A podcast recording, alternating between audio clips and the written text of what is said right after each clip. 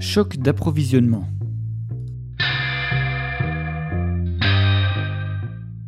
Article de Laurent Léchine pour la propriété d'usage.com.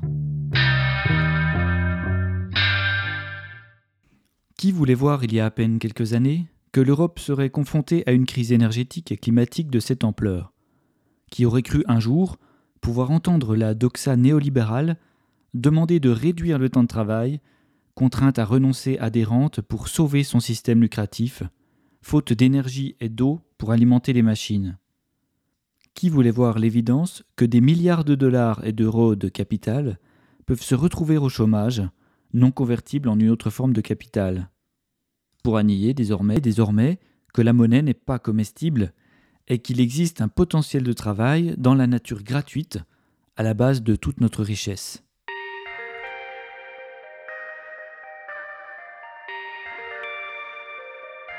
Plus fort que la nature.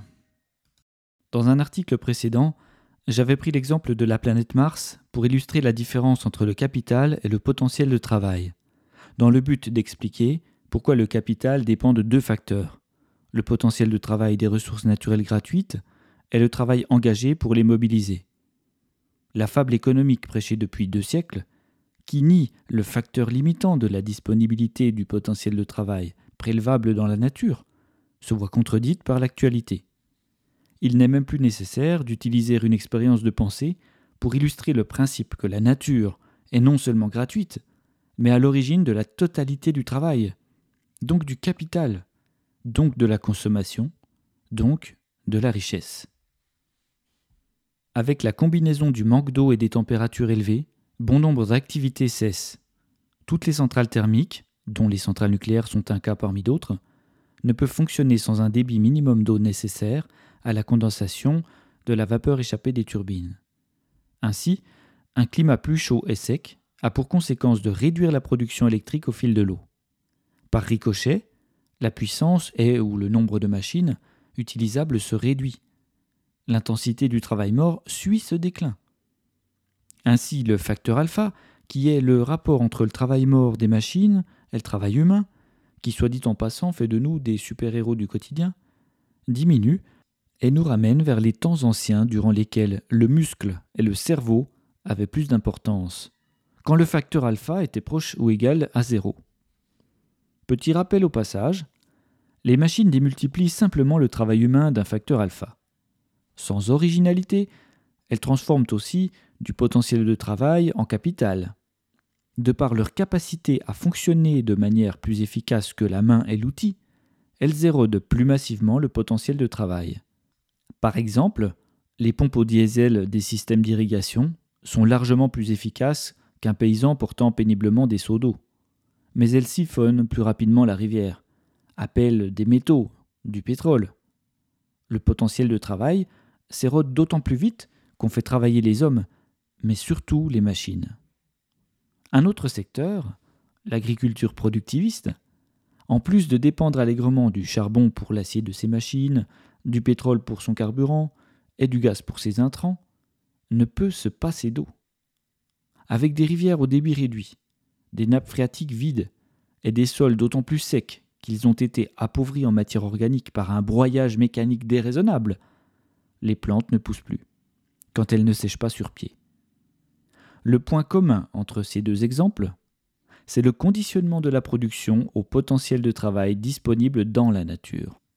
Lorsque ce dernier vient à manquer pour diverses raisons plus ou moins entremêlées, des machines se retrouvent à l'arrêt et ne peuvent plus fournir le travail mort escompté.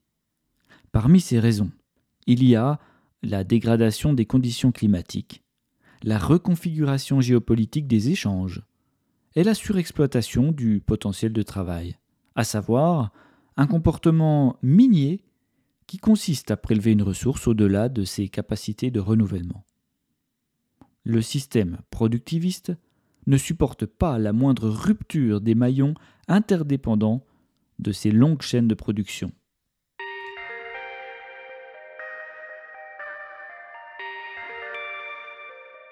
Richesse de l'exploitation des mines. Définitivement, le capital n'est pas à l'origine de la richesse. C'est le potentiel de travail disponible qui conditionne la capacité maximale de toute la chaîne de production. Et c'est le potentiel de travail réellement exploité qui fixe la quantité de capital. Prenons un exemple. Admettons que nous pêchions tous les poissons d'une espèce. Nous aurions instantanément un grand capital, mais plus aucun poisson vivant. Or, d'un point de vue comptable, X poisson est égal à X euros. C'est imparable. Seulement, la réalité, elle, est plus subtile, car on peut affirmer que X poissons peuvent se convertir en Y euros. Mais il est impossible de dire que Y euros peuvent se convertir en X poissons. Ce qu'on appelle l'entropie nous demande de définir un ordre des choses. Si un capital de poissons congelés peut devenir un capital d'euros par sa vente, les euros ne peuvent pas ressusciter les poissons morts. Le potentiel de travail a été converti, érodé définitivement par du travail. Ce processus est irréversible. On me répondra qu'on peut acheter des poissons vivants avec des euros. Mais rappelons-nous notre expérience de pensée, dans laquelle il n'y a plus de poissons vivants. Ils ont tous été pêchés. C'est donc impossible.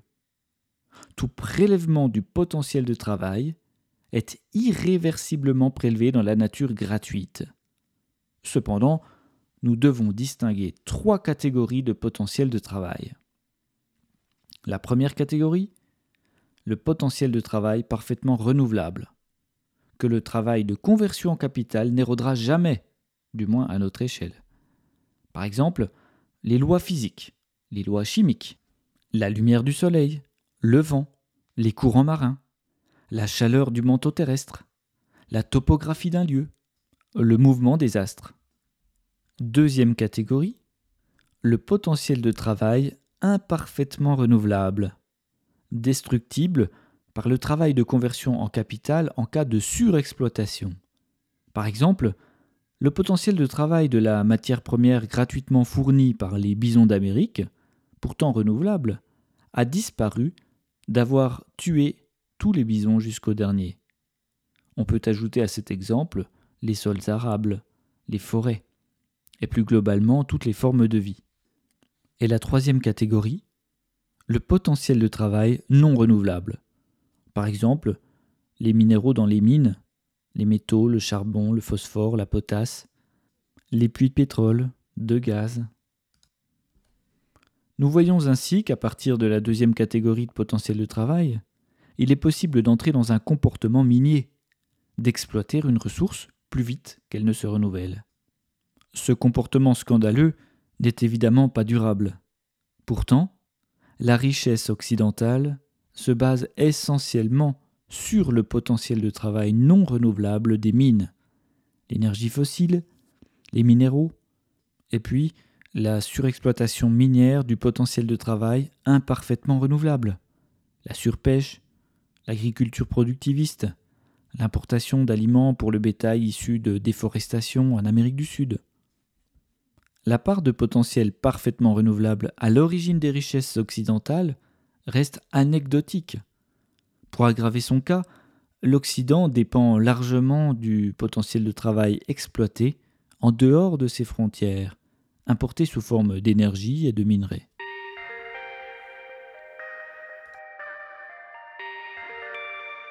Pression à la ressource.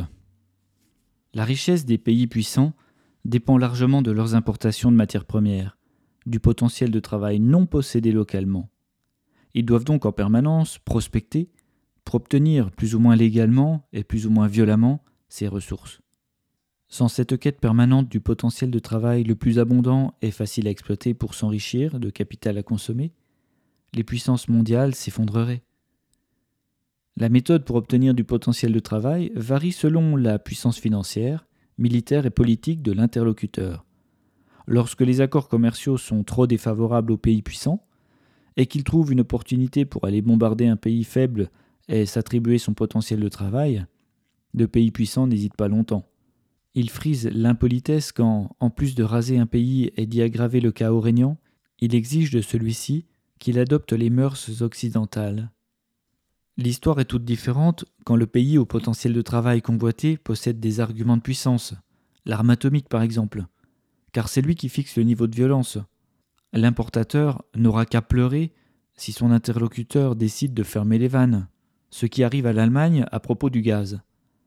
L'asymétrie du rapport de force apparaît lorsque les mêmes qui voulaient sanctionner la Russie en cessant leurs achats de gaz lui reprochent aujourd'hui de fermer les vannes. Trouvez l'erreur. Faute de potentiel de travail, le capital allemand se retrouve au chômage et l'économie allemande recule. La richesse ne vient pas du capital, mais bien du potentiel de travail de la nature gratuite, peu importe par quel moyen il arrive.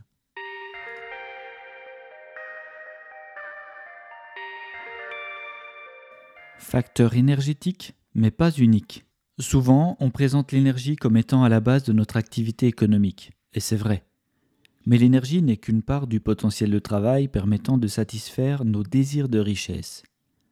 L'homme transforme le potentiel de travail gratuit en capital grâce à son travail. Oui, gratuit, car la nature ne se fait pas payer, et si vous recevez une facture pour un service rendu par elle, soyez certain qu'en réalité vous payez du travail humain, plus ou moins visible, sous forme de droits de péage, de rente, ou de services, des conditionnements de la ressource. L'eau, la température, la composition de l'atmosphère et sa pression, le rayonnement solaire, les lois physiques, la vie, les minéraux disponibles sont autant de facteurs déterminants du potentiel de travail, dont l'énergie n'est qu'une forme transformée en capital par le travail humain, démultipliée du facteur alpha par le travail des machines. Richesse locale. Alors où en sommes-nous? La confiance surgonflée des démocraties libérales, pour ne pas dire leur arrogance à croire qu'on pouvait se reposer sur des importations de capital issues de la transformation d'un potentiel de travail délocalisé, lointain, maîtrisé par d'autres, nous a mené à une économie dépendante et fragile. En effet, si le potentiel de travail de la nature gratuite est épuisé en Europe directement, alors aucun dirigeant d'aucun pays ne pourrait utiliser le potentiel de travail qu'il nous vend sous forme de capital comme levier de chantage. Mais la dure réalité nous prouve une chose. La consommation, donc la richesse, est égale au potentiel de travail puisé dans la nature gratuite. Or l'Europe, qui pensait rester riche par domination, se réveille sous une double contrainte. La première contrainte est l'érosion bien engagée du potentiel de travail sur son sol pic gazier en mer du Nord, épuisement d'une bonne partie du charbon, baisse des taux de matière organique des sols, incendies et ravageurs dans les forêts, sécheresse à répétition et baisse du débit des rivières. La deuxième contrainte est la dépendance accrue aux importations de potentiel de travail plus ou moins transformés. Contrairement à la Russie, l'Europe ne possède pas la totalité de la table de Mendeleïev dans son sous-sol. Dépité et contraint, les dirigeants européens n'ont comme solution à proposer que de réduire la consommation, donc la richesse, pour limiter l'érosion du potentiel de travail en voie de raréfaction et prévenir un potentiel blackout. Or, la pauvreté se définit par un renoncement subi à des consommations, situation actuelle. Cet avant-goût de la fin de l'ère des énergies fossiles doit nous faire réfléchir même en combinant divers collecteurs de potentiel de travail renouvelable local, solaire, éolien, en diversifiant et en renforçant nos forêts, en pratiquant l'agroforesterie, l'agriculture d'aggradation des sols, la consommation baissera. Pour cause, il faut mesurer la masse de potentiel de travail que nous avons importé dans l'insouciance. Pétrole, gaz, charbon. À l'origine, d'une immense quantité de travail converti en capital, puis détruit par la consommation, origine d'une immense richesse. Quoi qu'il arrive, cette richesse provenait d'un comportement minier à propos des potentiels de travail, partiellement ou non renouvelables. Par définition, nous n'aurions pas pu continuer de les exploiter indéfiniment.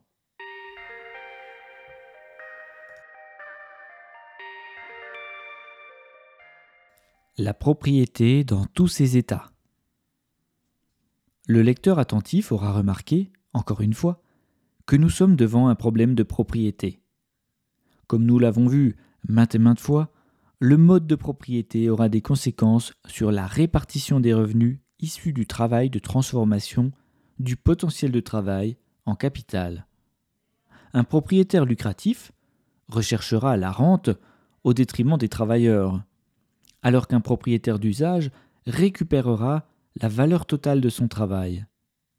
Les États peuvent trouver des accords pacifiques et équitables pour échanger du potentiel de travail contre du capital mais bien des cas illustrent un rapport asymétrique.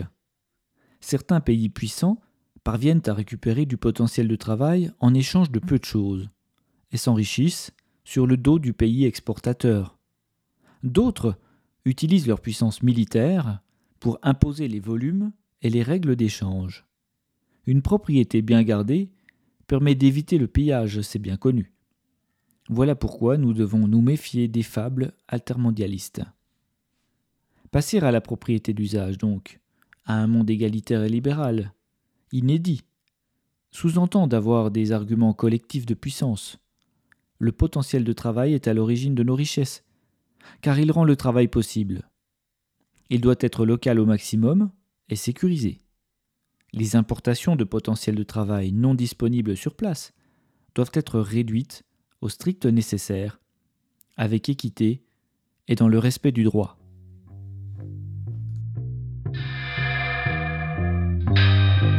Retrouvez tous les articles lus sur la d'usage.com.